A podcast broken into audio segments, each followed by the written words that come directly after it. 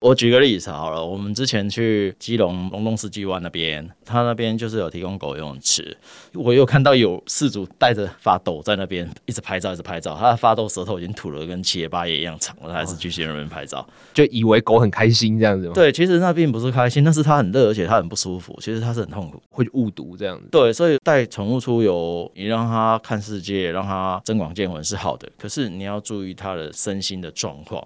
那你自己要先去学习狗的生理，包含它的心理、行为，这些都要去花时间去学的。欢迎收听《迷诚品 Podcast》放送观点，在这个单元里，我们邀请百工百业的职人对谈，一起领略思想的跨越，并往更美好的生活迈进。大家好，我是子瑜。跟大家分享一个数据哦，去年全台湾的新生儿不到十四万，但是新增登记的宠物则有十七万只，可以看出宠物的增长速度已经远大于新生儿了。养毛小孩的民众日益增多，而今年的补班特别多，那大家有没有趁着年假带毛小孩出去玩呢？或是托人照顾？今天我们邀请到小米游记的米爸和小米啊，小米是一只可爱的柴犬哦，和我们分享宠物出游的回忆。米爸好。子瑜好，各位听众大家好。首先想问一下米爸，是什么时候想要带着小米一起出游的呢？从他小时候刚打完疫苗的时候，就直接一直带出去在旅行了，就不间断这样子。对，以我的外婆为例啦，就是她养的马尔济斯，那只马尔济斯从小到大，现在是大概四岁，除了菜市场之外，没有去过其他地方。然后我自己就觉得，哎、好像有点可惜。比方说阿妈要出去玩之类的时候，她都会。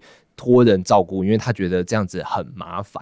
对于这方面的话，会有什么想法提供给类似观念的听众呢？如果你的犬只没有经过适度的社会化或者是社会减敏的话，它就会变得非常的敏感。也就是说，它很容易看到一些它没看过的东西，或是让它产生紧张的压力的时候，它就很容易去吠叫，或者是做出一些平常他不会做的行为。但如果说你又在出门的时候托人照顾的话，我觉得这是可以的。他如果是习惯这个方式的话，是 OK 的。但是就是我刚刚说的，他可能社会化不足。社会减敏的意思是敏感度的检测检验这样子。呃，我们所谓的社会化是从幼犬开始，如果到大概八个月以前，我们都叫做社会化。但是如果说过八个月之后呢，那全部都叫做减敏了。就是他会对一些他很好奇或是很新奇的东西产生反应，但是他可能反应的方式是会稍微有点恐惧或是惧怕的，他就很容易对那个东西一直吠叫，一直吠叫，或者是说可能会想要冲过去，或是对他非常好奇，什么都有可能。但是如果说你让他小时候经过适度的社会化，让他习惯这个人类生活的空间环境，或者是人类的生活作息正常的状况是怎么样，他大概会知道。那如果你没有让他在社会化这个阶段的时候去习惯这些东西，之后所有的事情我们都称呼为减敏。比如说他看到人会叫，我们就要让他减敏，让他不叫。那比如说他看到车子会想要追，我们就让他减敏，让他不想要追。减少的减，对，减少事物对他造成的敏感。是，我举一个最实际的例子好了，有很多动物去看医生，那去动物医院，然后看诊的时候，第一个反应就是会想要挣扎，不想要给兽医师触摸，因为兽医院里面充满了一些紧张的费洛蒙，还有一些有没有的气味什么。其实对他们来说，他们知道这里就是。很不喜欢的地方。嗯，那如果你要让他减敏，就是要让他习惯兽医院，然后习惯诊疗行为，那习惯治疗的一些器具什么的。那你平常就是要让他想办法一直去接触，然后让他觉得这个就是不用需要太紧张、太害怕。这一套就叫做减敏。可是减敏呢，有各种方法。那旅行对狗的社会化来说是一个最棒的方式。导盲犬小时候也是要经过社会化。他就是要去寄养各个家庭，去搭乘各种运输工具，然后去到处走来走去，去接触一些人群。那这也是他的一个社会化的部分。是了解，所以以小米为例的话，算是一个非常适合到处跑来跑去的一个状态。这样是，它是有时候在外面会经过长时间的旅行，所以它是一个极度社会化的狗狗。它知道什么时间该做什么事，嗯、所以它因为这样，它也可以去学校教育学生，或者是做一些教育的行为，我们不用担心他可能会做出很夸张的事情。没错，因为像刚才米爸跟小米来到这个录音空间的时候，就看到小米，哎，其实算是非常自然的，也不会有一些过多的反应，也算是蛮亲人的这个样子。跟听众报告一下，此刻小米正舒适的躺在我们的地毯上面。那我再进一步询问米爸，是什么原因想要把旅游的过程记录成书的呢？这件事情其实很简单，因为他们的生命非常的短暂。以前我养的三只猫，从我十六岁开始养到三十几岁之后，陆续上天堂，他们其实活了十七、十八岁左右。因为当时没有好的摄影啊，或是照相的装备，我们没有像现在手机那么方便，有些东西就没有特别去记录下来。直到后面慢慢才有这些数位相机、手机出现，也就是拍很后面的事情了。那他们离开世界之后，忽然就会发现，你在想念他的时候，你居然没有实际的东西去纪念他们，让你去可以回忆一些事情的时候。我就觉得说，我们身为事主，有义务要把他们的一辈子好好做一个记录，做下来。这个记录呢，你可以珍藏一辈子。所以，因此小米游记，我们就是每去一个地方，我就会把这一些资料做得很完整，从影片、照片什么的。其实说实际一点的，我做这些东西也不是为了给粉丝看的，是要留给我自己的。对，没错。我我觉得这个记录真的算是非常非常重要的。我之前参加过也是动物相关的活动，然后我在那边得知一件事情，就是狗狗高兴的时候，不只是摇尾巴，还有一个更进阶的状态，就是它们的尾巴会像直升机一样，重重重这样子转。那想询问一下米爸，有没有哪个地方或者是哪个时间是感受到小米他特别喜欢，或者是说他特别开心的呢？要感受到他开心很容易，我们先看他眼睛真的特别大，然后接下来他会很期待、很兴奋，因此他开始舌头可能就会吐出来。接下来他会催你，平常小米是不会叫的，大家都会以为他可能是不会说话、不会喊出来的狗，他是很镇定的。对，他知道这个地方要玩，可以玩。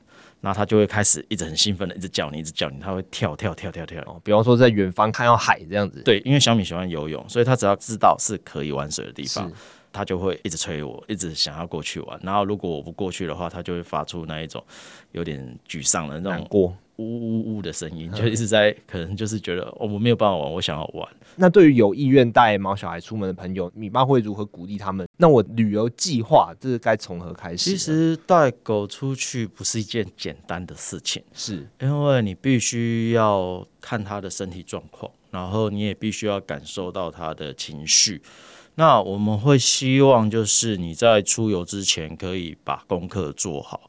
例如这个地方，它哪些地方宠物可以进去，哪些地方不能进去？如果你又要过夜，你哪边可以过夜？再来是吃饭的时间，它有没有办法有它的食物可以吃？那如果你又要带它去餐厅，又要带它去附近的小吃店，他们允不允许宠物进入？再来是，万一它受伤了，你有没有紧急处理的医药的一些医药包？简单说，你的妈妈包要非常的大包，要非常多准备。对，里面它的水、它的器具、它的食物，甚至包含清洁用品，全部都要有。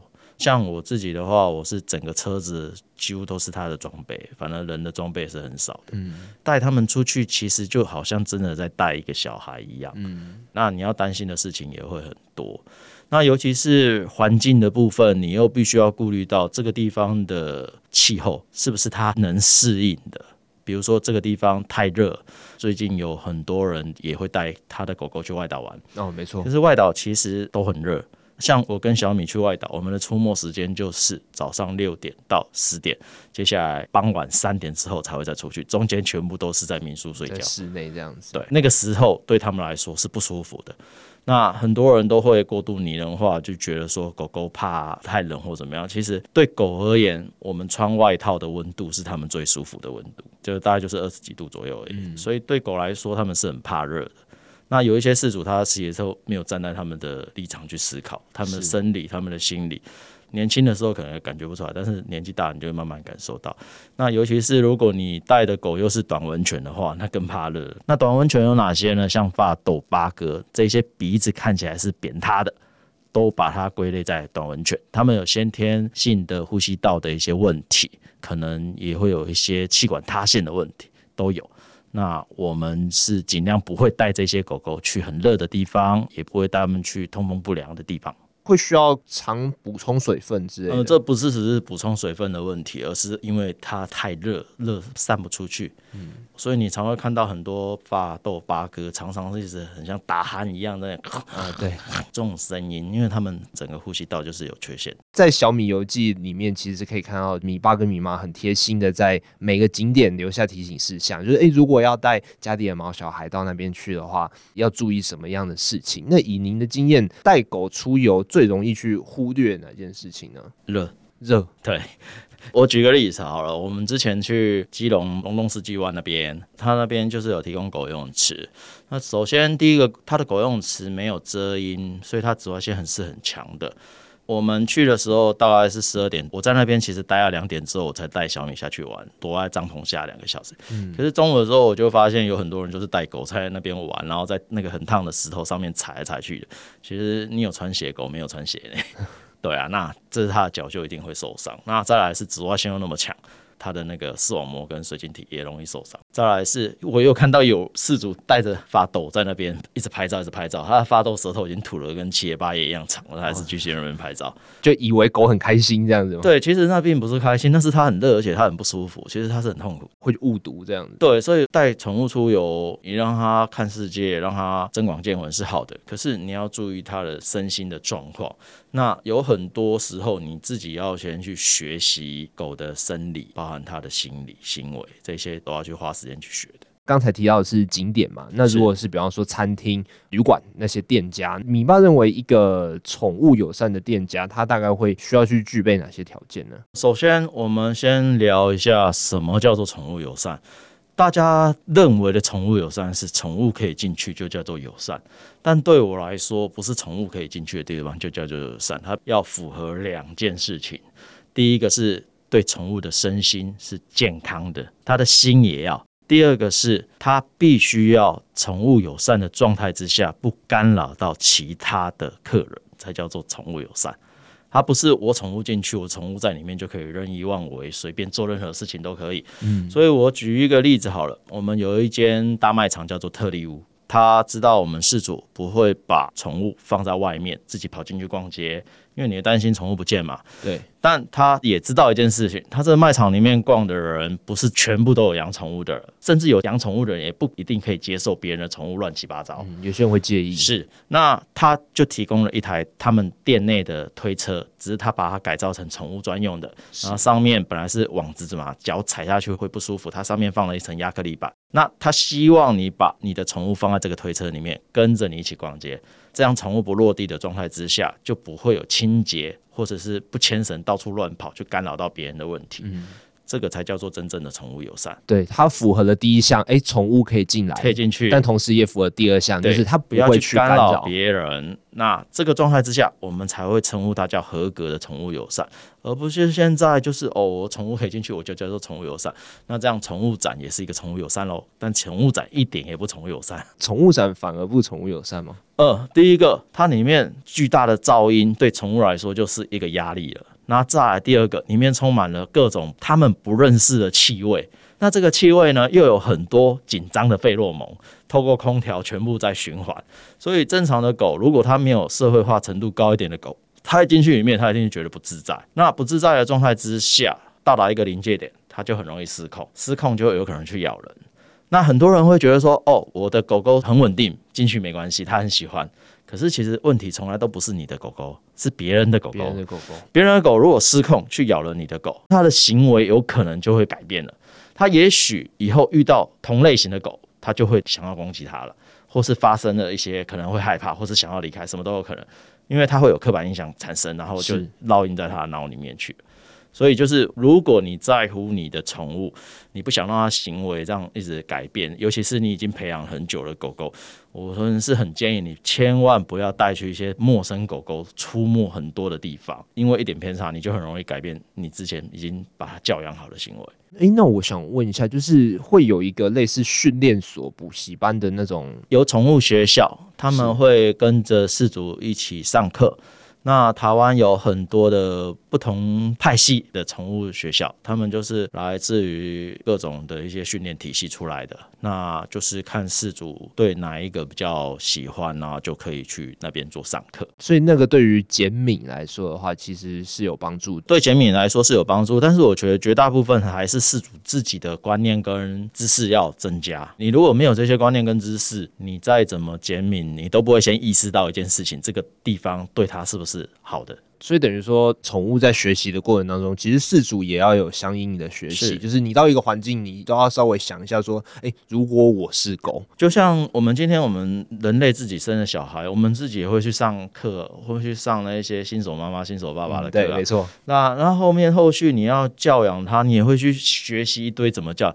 其实他们也是一样的、啊，因为对狗来说，它就是三四岁的人类小朋友而已啊。嗯，只是它的生理跟它的一些天性跟我们人类不一样而已。是，像米外刚才说关于呃小孩这件事情，我就想到一件事情是，小时候我是给外婆带大的，所以我礼拜一到五的时候都在期待六日，因为六日的时候可以看到爸妈，这种感觉就有点像是我们在出游的时候把家里的毛小孩托给别人照顾。那想象一下那个毛小孩的心情，就是说，哎、欸，怎么过了那么多天？爸妈还没回来接我的那种感觉，我会觉得说，如果你能体会那种心情的话，你应该就会觉得说，旅游这件事情，即便功课做再多，你都要试着尝试看看。以小米来说好了，他几乎二十四小时都跟我在一起，除了是我要去一些真正他不能去的地方以外，大部分时间他都是跟我在一起，所以他就会一直等待我，就是已经很习惯了。是。那今天如果说你的宠物有适时的分开，但是又不要让它有产生分离焦虑的话，你就是要变成是一个习惯。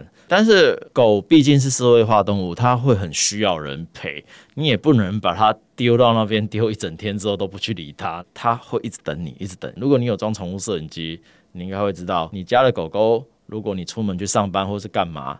它平常时间，它只会出现两种状况，一个是待在它的床铺上面，一个就是在门口那边一直等你。嗯，就你可能要去找专业一点的宠物安亲，它里面除了是帮你照顾它之外，还会陪它一起做一些互动啊，或者玩耍之类的，让它的焦虑不会那么对，让它放松，然后让它排解，因为毕竟狗狗它还是需要一些。互动，然后或者是一些可能还要花时间让它产生信赖，因为毕竟不是所有的狗狗都有办法这样去陌生人环境那边跟陌生人一起等待，嗯，它可能还是会去想它的主人在哪里。因为人类有百百种嘛，就各种不一样的个性，遇到同一件事情，可能就有各种不同的反应。那其实狗也是一模一样的，因为狗是社会化动物，对，它们很需要同伴。那在关于宠物友善这件事情，想问一下米爸，就是近年来带着小米四处游走的状况，那趋势有什么样的改变吗？这几年台湾的宠物友善，你说要改变也并没有改变，它还是一直在循环发生好跟不好。所谓的好是，也许现在就是某一个地方开始产生了一个宠物友善的点，嗯，可是过一阵子之后，你会发现它就不宠物友善了。你是说它的设施改变、规矩改变？不是，是它不想让狗进去了。原因是因为有事主在里面不在乎他人的感受，例如他的狗在里面不牵绳，他的狗在里面排便，他不亲。那我简单的说一下，宠物友善它有分一个叫做专营的，一个叫做顺便的。专营的宠物友善就是指说。我这个地方就是专门为宠物开的，例如像宠物游泳池、宠物餐厅、宠物餐厅，它的主角就是我希望你带宠物来。那这些地方呢叫做专营，那顺便就是指说，在不妨碍到其他客人之下，我愿意让你的狗狗进来。那专营跟顺便都有一个很大的问题点，就是如果是专营的话，它的客人受众会变少很多。不喜欢宠物、对宠物过敏的人不会想要进去，那他们的成本也要付出的比一般店家更多。嗯，卫生、清洁、除臭，还有一个隐形的成本叫客数。也就是说，今天你在台湾开宠物友善，你的营收就会比一般的店家少。所以绝大部分的宠物友善，他们都是抱着佛心跟喜欢动物的这个概念在开的。嗯。他们其实营收非常的少，因为他们要付出的成本比别人高，他们的客群却又比别人少，就几乎是在做善事。对，所以说现在重合的宠物友善都是真的是一股信念在那边支撑它。因为我访问过很多店家，那所以我都知道这些事情。那如果你又不在乎其他客人的感受，你让店家的抱怨变多，他最后就会决定我干脆不要宠物友善，我不宠物友善，我赚的钱还比较多呢。对，因为像米爸这样分享之后，我就觉得说，因为宠物友善不应该只是单纯的请店家他们做善事，因为他们也要维持他们的生计啊。那其实更多的是事主们，就是事主责任。对，那小米有既有本岛跟离岛，我想问一下，当您到离岛的时候，是坐船吗？还是坐飞机呢？都有。那坐飞机的时候，小米有需要特别留意哪些？其实现在宠物坐飞机仍然是把它当成货物在看待。是。那它还必须要签下生死状，就是我帮你运送，生死我不管。的那一份状，这样听起来很危险呢。其实签的时候感觉是很糟糕的，嗯，但又不得不签。那大部分飞机坐过去的时候，又很容易遇到一个状况，地勤人员会把笼子可能用扔的，直接扔到输送带上面，因为是行李。对，那扔的过程中，笼子又有可能会整个翻过来。其实对狗来说，这就是不好的经验跟连结。久了之后，他们会觉得我不喜欢搭飞机。那在离岛的过程当中，其实小米这样子是算是顺利通过这样。呃，小米去每一个外岛最少都去了四遍，最多去了八遍。大部分是去学校帮学生上课。这里面就是也有不好的经验，例如像金门的飞机去的时候，它不用经过输送带，地勤人员还会帮你把宠物笼子提过来，这很棒。嗯，国外都是这样做的。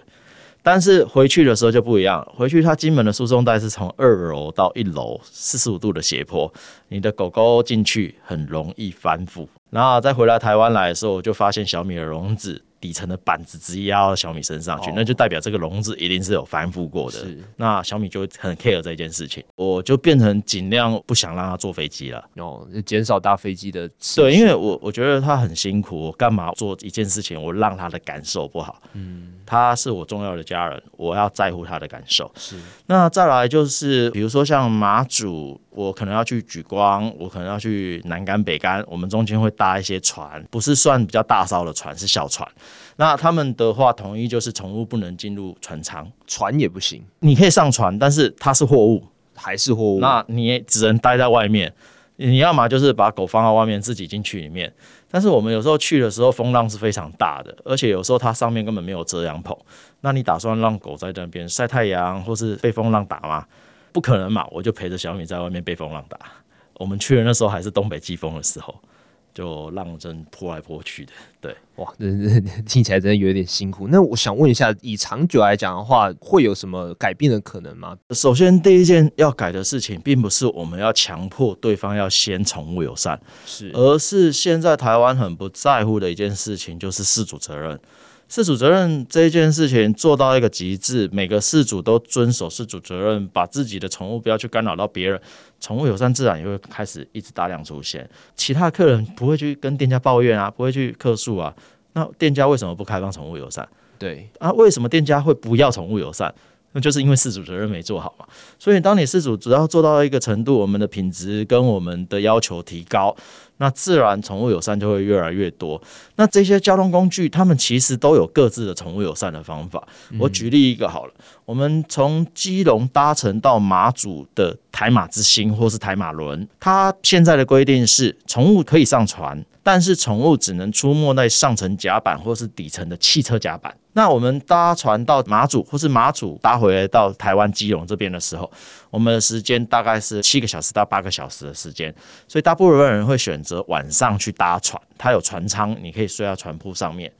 可是晚上的时候，它有另外一个规定是，上层甲板不能出没任何人了，因为晚上危险。晚上危险是，所以你如果有带宠物，你的宠物就只能在底层的汽车甲板。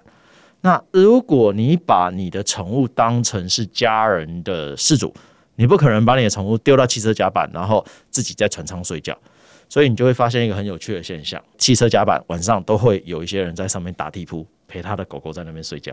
嗯，对。那如果我今天我是船公司，我会怎么处理这一件事情呢？它的船舱分那么多层，我可以规定后面最后某一区它是宠物友善的层，宠物可以在这一层里面出没，那我要额外收清洁费。额外收清洁费之后，我规定你还是不能上床，你可能需要让宠物在边边，你可能要用准备推车或什么让它待在这里面之外，我另外要做第二件事情就是采预约制，因为我要控制数量，你这样你可以额外多收费，你也可以不造成其他游客的困扰。其实方法很多，只是说你有没有去思考到这一些问题，愿不愿意开放？但是最症结的地方还是来自于事主对于责任这件事情，是不是有办法做到自己的宠物身心健康，然后也不去干扰到别人？对，像如果是事主如果这方面做好的话，那店家自然也会慢慢的开放。重点就是它不会有抱怨跟客诉啊，这来客的问题啊。那最后想请米爸分享一下您正在进行的校园巡回的部分，想询问说，哎，是在推动什么样的改变呢？其实我会做校园巡回的原因，是因为我认为我们台湾的事主责任普遍不足，宠物友善商家一直关一直收，然后有一些最后都不宠物友善。我有很直接的资料来源，因为我自己有开发一个宠物友善的搜寻，它可以告诉你这个地点哪边有宠物友善。那就是常常会有人回报这个地方不开，这个地方不开了。那再加上之前我们有联署一个重度区域可以开放宠物进入的联署，就是有一些像森林公园，它是属于重度开发区的，我们希望它变成市主责任示范区。那最后虽然说联署过了，但是没有通过。不过现在林务局已经有开放几个类似也是饲主责任示范区，我觉得是很好的。他就是让遵守责任的事主可以进去，其他没有遵守的，我们就不让他进去。我们希望有这种示范区。但是那时候我就讲了一件事情，我希望我们民间可以把事主责任教育这一块推出去。所以我从二零一八年就一直开始在做校园巡回的部分。那我开始旅行反而就减少了，校园巡回就增加了。那校园巡回我们在做的部分，其实。最核心的还是事主责任的推广。对，我之前参与志工服务的时候，也是会听说有人从那边领养狗之后，一些小事情，比方说他不小心咬到我之类的，然后就因为这样子，然后要联系那个志工说啊，我放弃了，我不想养了这样子。但我就觉得，那在养之前应该要先想清楚。对，你要先想很清楚，然后你还要去做功课，你要去懂他的行为。我们去学校教小朋友，最重要的就是教你不是爱护动物。你要尊重动物，尊重动物。那尊重这件事情，你就必须要先去了解它，不是用你自己认为的爱去爱它，才叫做爱护动物。这不是见得是他要的。嗯，就跟男女朋友交往之间是一样，你今天给对方的爱，如果对方根本不是他想要的，那这爱叫做过度的泛滥，它是多余的，它是对它其实是你在给对方压力而已。是，那你用同样的概念去对待动物。就一模一样。你今天觉得你很爱他，你想要摸他，然后你一直抚摸他，你觉得你很温柔。可是其实他会觉得我又不认识你，你一直摸我干嘛？其实我很不舒服，我压力很大。就是同样的概念，所以我们去学校是教他们尊重动物，不是教他们爱护动物。谢谢米爸在这期间推动的一些事情哦。那我最后再问一下，就是哎，那下次想跟小米去哪里旅行呢？我们有机会，如果可以的话，我想大家去看看雪。但是合欢山那边是禁止宠物的，国家公园是禁止宠物，嗯，所以就可能不会去合欢山那边。但如果有机会啦，小米出过国吗？没有。其实现在带宠物出国也没有很麻烦，因为像日本来说，现在狂犬病检疫的方式已经变得更简单化了。你就是出去之前把你的血检寄过去，那你的宠物就可以带过去了。谢谢米爸今天分享，希望小米和米爸总有一天可以去玩到雪。宠物友善不只是单纯请店家、旅馆做善事，身为饲主的我们，同时也该做好教育和照顾的责任。节目最后，我想引用米爸的话作为今天的结尾：把宠物当家人的饲主们，要的不是折扣，是尊重。谢谢大家的收听，也谢谢今天的来宾米爸。我们下次见，拜拜，拜拜。